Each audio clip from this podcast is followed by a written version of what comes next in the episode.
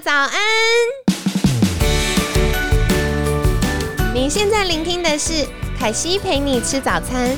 本集节目由好时好食提供，每天十分钟陪你吃早餐，聊健康。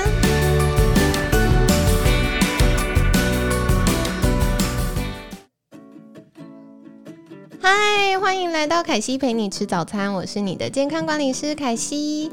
今天呢，很开心邀请到凯西的好朋友君临医师。嗨，大家好，我是君临医师。君临医师，你要不要跟大家简单介绍一下自己？我自己介绍。呃，对，因为第一集我帮你介绍了。OK，我本身是个家庭医学科医师。那之前在医院的时候呢，变胖，最高胖到快九十公斤。你每次讲的时候，我还是觉得很违和。那个听众可能很难想象，就是为什么凯西一直觉得很冲击，因为在我眼前就是看起来像一个大二生，然后身材无敌姣好，我就觉得天呐，九十公斤是怎么样？然后精灵医师为了要证明真的有发生这件事，还给我们看了他的照片，然后我们的结论史对，但我们的结论就是，嗯，这个是穿就是那个电影那种胖子装吗？真的有点像，但是之前就是因为胖到身体就变得很不好，哦那、后来就是研究，就开始研究减肥、代谢和身体的机能调养这些东西。那瘦下来之后，就觉得哎，不止人瘦了变好看了，然后精神也变更好了。所以现在这哇听起来就是我特别想要钻研跟推广的领域。哇，很好很好。然后我一定要跟大家赶快分享今天这一集的主题，因为我觉得君临医师根本就是天使来着，要来释放我们大家。释放大家。今天这一集要跟大家分享的是什么呢？就是想减重，运动不是重点啦。所以以后大家会把这一集就是录起来，然后给他的教练听。对，一直给身边跟他说该去运动的朋友听，就是哎，赶快去听君临医师说。因为我们以前的观念就是减肥就是要少吃多动嘛，对，然后毛起来的不吃，毛起来的狂动，然后很累，心情很不好。对。但是其实反而我会跟我想减重的朋友或者是客人，会跟他们说，其实你一开始先不用特别去运动没关系，为什么呢？因为其实减肥呢，以前我后后来就是观念比较新，就发现其实减重大概七成是饮食，三成才是运动。真的？但我现在发现啊，其实可能甚至在一开始的时候，九成是饮食，一成是运动。真的超有感。嗯因为其实我们的身体的一个脂肪分解啊，你光靠运动，你如果去有真的认真在跑步机上去跑，你会发现其实跑半个小时才燃烧多少卡而已。超受挫的，所以只能用就是后燃效应安慰自己。对，啊，确实运动有很多的好处，不是说运动不重要，但是如果是以减重为目的来说，其实前期我觉得同样的精力要先花在调整的饮食，因为你如果只有很疯狂去运动，那运动之余还是吃的乱七八糟，是很难受的。对，可是常常会遇到的状况，就是因为去健身房上，呃，团课也好，教练课也好，实在太痛苦了，所以大家一下课就会冲去犒赏自己，没错制，作人狂笑、哎，你会不会憋笑到内伤？是不是这样？对，大点头。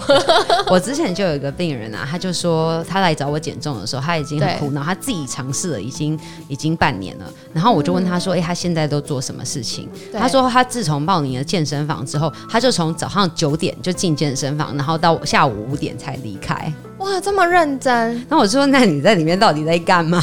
然后他就其实他也不太知道怎么运动，因为对于很多以前比较体重过重的人来说，他其实一开始进健身房其实是蛮茫然的，然后看大家都好像很厉害，都很知道自己要干嘛的样子。他就是有点跑步机上也走一走，然后那个呃脚踏车机上也坐一坐，然后最后就变成在上面滑手机，然后觉得很冷的时候再继续再去另外一台机器再再可能滑步机滑一滑这样子。所以他在里面的时间很长，但是呃中间都一直没有真正好好的动，然后饮食上也完全没有控制，所以反而体重没有变瘦，然后改变胖。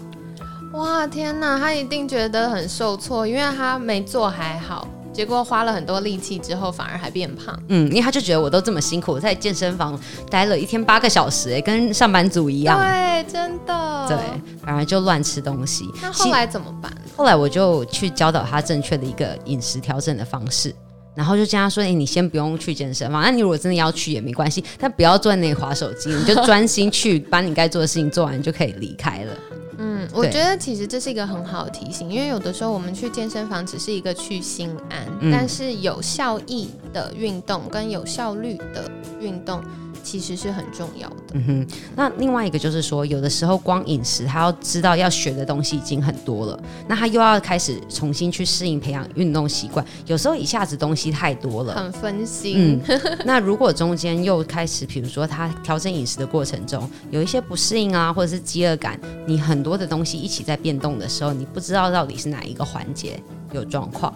嗯，所以我会建议一开始的时候先专心把饮食做好，然后开始体重开始动了，可能已经开始少五五趴左右了，那你就可以开始介入一些运动。哦，我觉得君临医师这个分享很重要，因为像凯西自己的学生啊，我也会跟他们说，不要太急着开始运动。然后呢，呃，我很多学生就会觉得，天哪，好释放哦，他就很安心的专心好好吃。然后专心好好吃，可能过了一个礼拜、两个礼拜之后，他就发现，哎，裤头松了，然后人有精神了，情绪变稳定、变开心了，他自然而然就有力气去运动。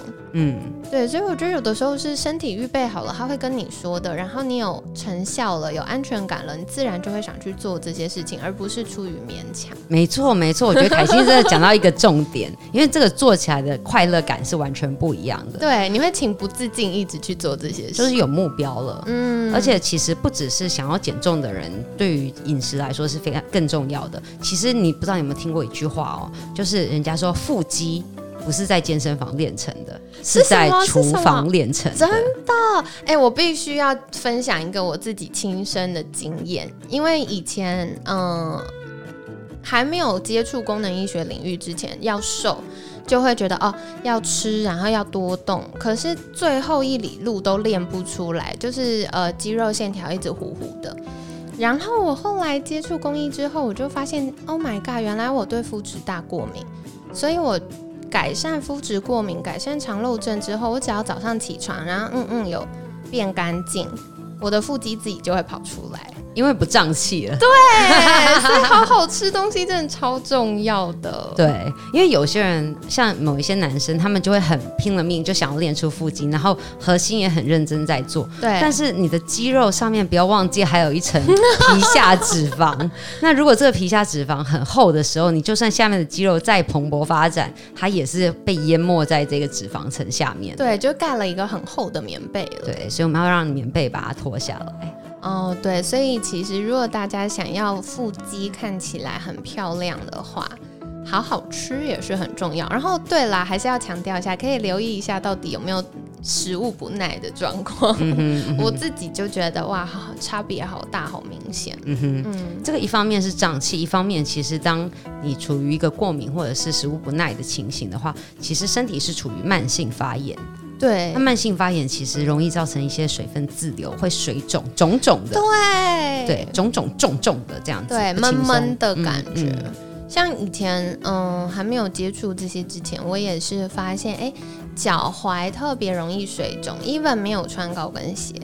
然后呢，改善之后，我就发现，第一个对糖的耐受度变好了，然后再来是不太会一直水肿。嗯，哦，我就会觉得，哦，原来还有这些事情，都是小美感哎。很有趣，对，对。好啊，那如果是想要从饮食这件事情做一些调整的话，君玲医师是不是可以提供大家一些建议呢？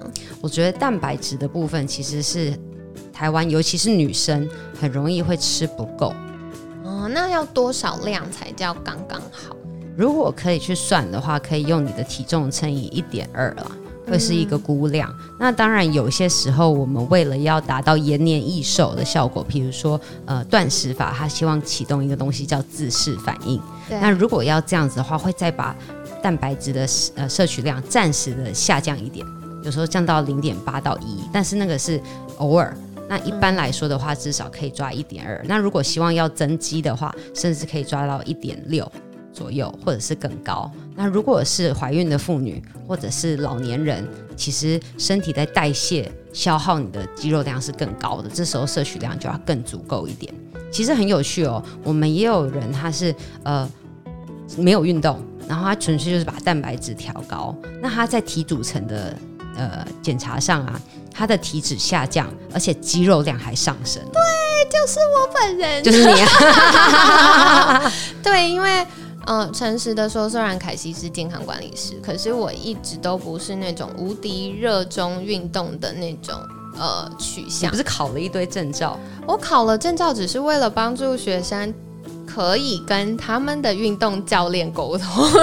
太强了！对，那健康管理师就是大家的窗口嘛，然后可以把学生的困难变成专家们听得懂的方式。转达，然后专家们，比如说教练也好，医师们也好，会提供学员一些诶要怎么做的方式。可是他可能听不懂，或者他不知道怎么落实在繁忙的生活当中，所以我们就会带回来，然后碎片化塞进去。嗯，对。可是我个人一直都对于会累到那种快虚脱的运动没有什么兴趣。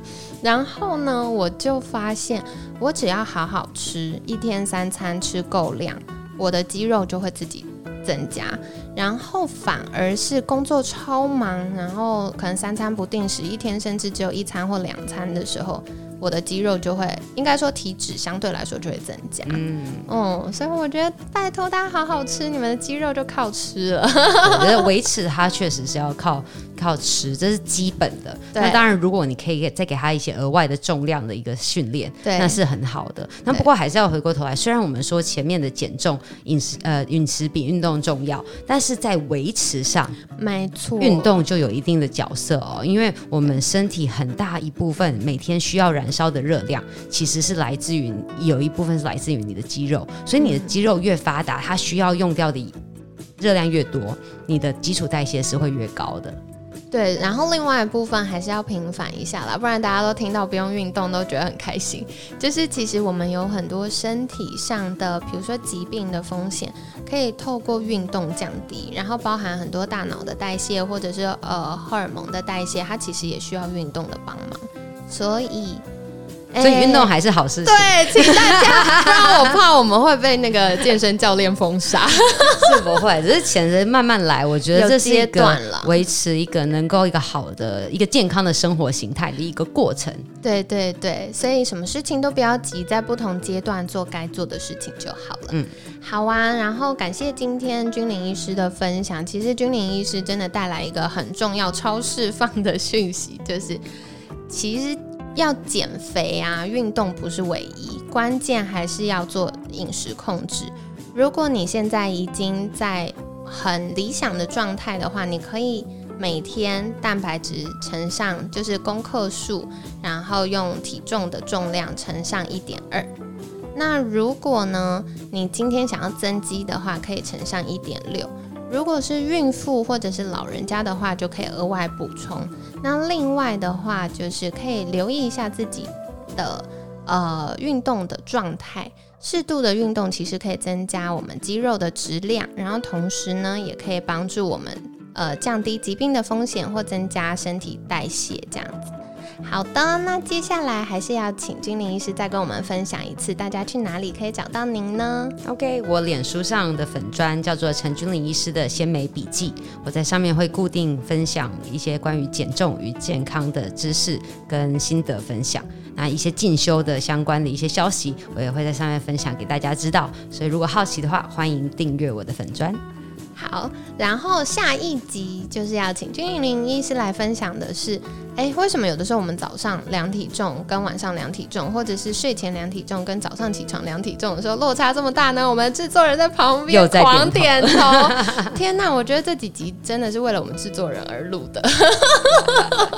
好哦，那如果也发现体重会有剧烈浮动，然后觉得很崩溃，想要把体脂计丢掉的女孩们。可以好好听我们明天的 podcast。那今天一样，感谢金玲医师的分享。每天十分钟，健康好轻松。凯西陪你吃早餐，我们下次见喽，拜拜，拜拜。